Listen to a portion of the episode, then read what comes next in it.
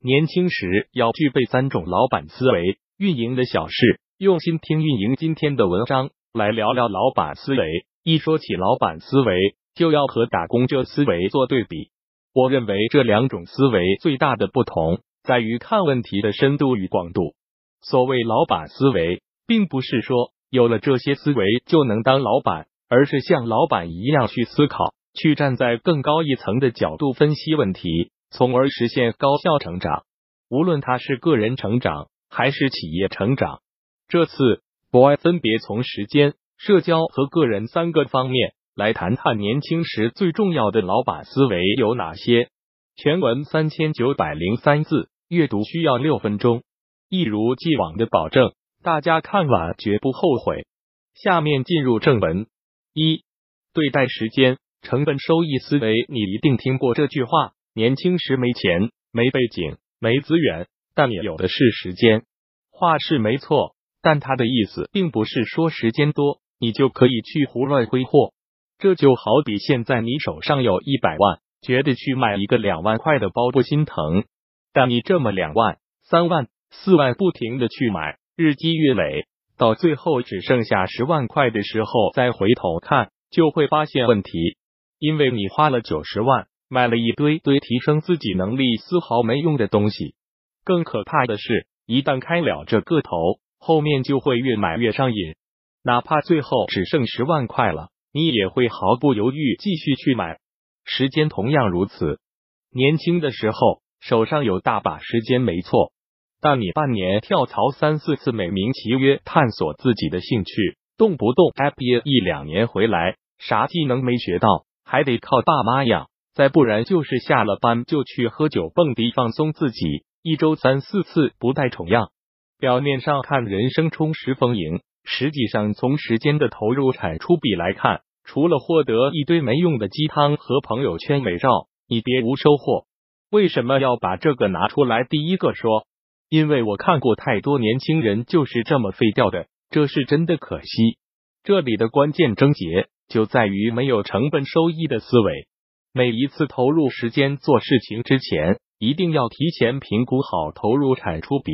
哪怕你不能精确预估出一个价值产出数字，也要大概晓得一个上下限范围。这就是成本收益的思维。没错，年轻时有的是时间，可每次花费时间都不去考虑它的效果是什么，总觉得时间多嘛，无所谓。二十岁出头的时候养成这个习惯，接下来许多年就会一直这样。就好像手拿一百万的时候，觉得花两万块买个包不是事儿。可一直买到二十七八岁的时候，生活倒是多姿多彩了，可工作能力还在原地踏步，人生观依然停留在学生时代。反观其他同龄人，早在不知不觉中超出自己一大截。如果说二十二岁到二十七岁这头五年是人生至关重要的成长准备期，那么把这五年用时间账本的形式展示出来。你就会知道之前浪费掉的时间是多么可惜。所谓时间账本，就是将过去一段时间内所有的活动按照类别来分别统计，如同现金记账本一样。这是一种直观复盘自己时间投入产出比的方法。例如，在下图中，我将一个月的时间按照四种行为进行分类，为方便画图。以一个月三十天为例，每个格子就代表一天。然后分别计算出各个行为的投入时间，这时你就会发现许多过去未曾想到的现象。比如，我看似一个月工作二十二天，每天工作八个小时，但实际上每天全心在工作的时间只有六小时左右，所以就是二十二乘以六等于一百三十二小时，也就是差不多六天时间在认真工作。再比如。我每天都会抽出两个小时学习工作之外的技能，但实际上这两小时里开小差、玩手机就会占到一个多小时左右，真正全神贯注学习的时间只有一小时。所以一乘以三十等于三十小时，也就是差不多每个月只有一天时间在学习。当我们用这个方法去复盘自己对时间的使用情况，就能发现自己的效率和成本收益比如何。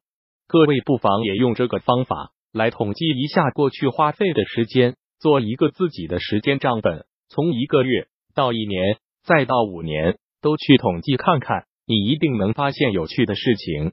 越早懂得对时间的高效利用，就越能去掌控时间，而不是被时间所裹挟。那么，知道了自己对时间的利用情况，如何去提高时间的成本收益比呢？以下三个关键问题能够帮你理清思路：一，我投入时间去做这个事情。能获得什么？二，获得的这些东西和我投入的时间相比，是否值得？三，这些收获对我今后的人生会造成怎样的短期影响和长期影响？比如，你每次跳槽都收获了什么？花了这么长时间去研究如何跳槽，在这个阶段是否合适？比如，a p p 的经历让你得到了怎样的成长？是改变了你的人生态度？修正了你为人处事的方式，还是仅仅是花爸妈的钱出去玩一遭？再比如喝酒、蹦迪、打游戏，这些是让你获得身心的放松，还是让你逐渐对享乐上瘾？通过这些，你有没有锻炼出自制把控的能力，让人生过得张弛有度，而不是被欲望随意支配？把投入的时间和未来的可预期收益做一个对比，然后多问问自己值不值得，而不是想一出是一出。这才是成熟对待时间的方式。二、对待社交杠杆思维，杠杆是个金融术语，它的作用是借助外部资金来放大自己的投资效果。最普遍的加杠杆例子就是贷款买房。比如你现在有一百万现金，再向银行贷款二百万，买了一套三百万的房子，这就是用二百万的杠杆撬动了三百万的房产。当你在市场行情好的时候，将房子卖出，扣除手续税费后拿到五百万，再还掉银行的二百万本金和利息，实际最后手上有将近三百万。这一套流程下来，你用一百万的成本加上二百万的杠杆，最后获得了三百万的收益。这就是杠杆的作用。这个思维放在人际社交中同样有效。大家一定听过一个很熟悉的词，叫人情债。为什么会有债这个说法呢？因为人情是要还的。当你去向别人求助人情的时候，实际上就是在给自己加杠杆。给自己加的杠杆如何去使用，或者更精确一点说，如何去投资，这里面大有学问。比如很多人在年轻的时候一心想去结识大佬牛人，以为这样就能平步青云，但实际上真正的大佬你很难认识。因为你没有到他那个眼界和地位、价值等级不匹配，根本聊不到一块去。即使有幸结识，最多彼此交换一个名片，对方转身就会忘了你是谁。反而是那些充满了成长潜力的同龄人，现在和你处于同一阶层，这种人是最值得你加杠杆去投资的。我身边一位工作了二十五年的朋友 S 跟我说了这样一个故事。当年 S 大学毕业时，进入一家广告公司，服务一家国际知名的快消品牌。那时和 S 对接的客户也是一位刚毕业不久的年轻人。S 觉得和这位客户在工作上合作的很好，也很聊得来，于是花了很多心思去服务好对方。为了把工作做得更好，S 付出的努力经常超出自己的工作范畴。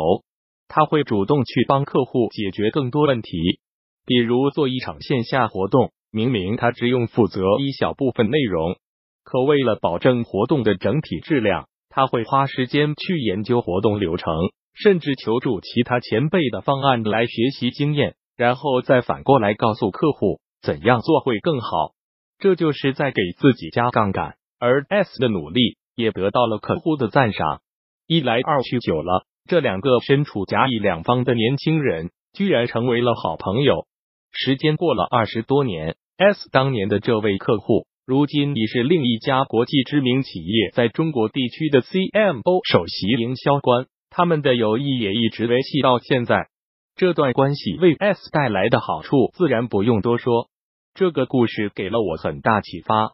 与其费尽心思去认识大佬。不如找准那些你认为未来可期的同龄人，然后主动加杠杆去投资与对方的友谊。这时的交往是最平等的。因为大家都是年轻人，没有阶级地位上的巨大差异，对世界的认知水平也差不多，所以最容易谈得来。而且对方很可能和你一样，处于需要帮助的过渡时期。只要你真诚相待，哪怕做出一些超出自己能力范围的事情去帮他也不要紧，对方一定会铭记在心。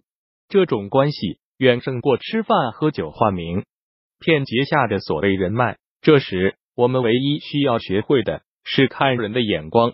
这并不是只有当了老板才要去学，相反，年轻的时候就要学会看人，看他的人品，看他的能力，看他的价值观。然后做出判断，你是不是要对这段关系加杠杆？所以调转方向去投资你的同龄人。如果你看人的眼光不差，收获一定不会让你失望。三、对待自己，抗风险思维。抗风险思维就是让自己时刻处于一个居安思危的状态，即使现在所有事情都顺风顺水，也要给自己留出一部分精力。思考，如果眼前的一切全部消失，应该怎么办？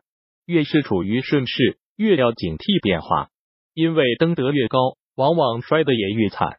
我和身边一些生意做得很成功的朋友聊天，发现他们都有一个共同特点，那就是随时做好了破产的准备。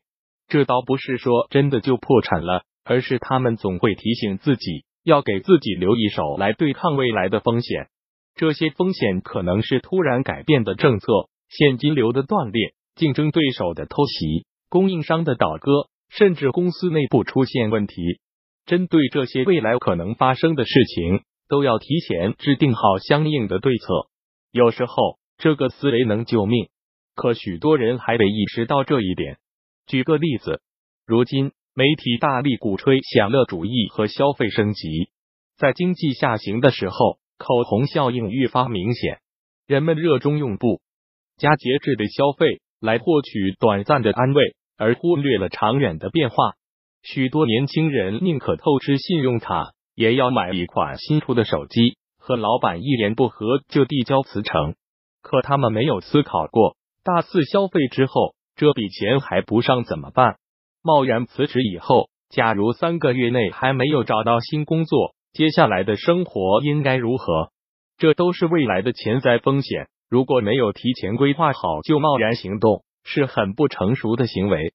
我见过许多手上拿着 N 张信用卡，拆了东墙补西墙的人，还有因为各种稀奇古怪的理由而辞职的，连和老板星座不合都能成为他辞职的原因。你说这些年轻人的思维超前吗？如果这就叫超前？我宁愿自己思维落后一点，保守一点，因为他们最后的结果往往是风险越滚越大，钱越欠越多，工作越来越难找。他们并没有一个能够对抗风险的东西，对未来的变化也毫不在意，只顾眼前。能够对抗风险的东西，它的价值不会随着时间的推移而改变，而是在任何环境中都能找到自己的立足之地。比如一份走到哪里都不愁饭吃的专业技能，比如对时局变化的敏锐洞察和把握能力，再比如一段牢固的利益互惠关系，这些是放在任何时代都有市场需求的价值。只有抓住了永恒不变的东西，才能从容的应对千变万化的环境。那么，我们如何培养抗风险的思维呢？只要记住，你所做的任何决定、任何行动。都会伴随着风险的产生，不要看到眼前的利益就两眼放光，多思考一下背后的门道在哪里。中国有句话叫“福兮祸所依”，在顺境的时候谦虚谨慎，不要得意忘形。以上就是今天的内容。最后简单总结一下，年轻时可以去学习的老板思维有三种：一、对待时间成本收益思维；二、对待社交杠杆思维。三、对待自己抗风险思维。为什么我说这三种是重要的老板思维？因为时间是你最有价值的资源，社交是你撬动更大事业的支点，而时刻保持居安思危的状态，才能在变化来临时提前做好准备，逆流而上。能做到以上这些，你就不会是一个一直打工的人。具备老板思维并不一定要当老板但能让你像老板一样去思考成长地更快一点。更多精彩内容敬请关注公众号运营的小事互联网运营外包服务 www unit one six six top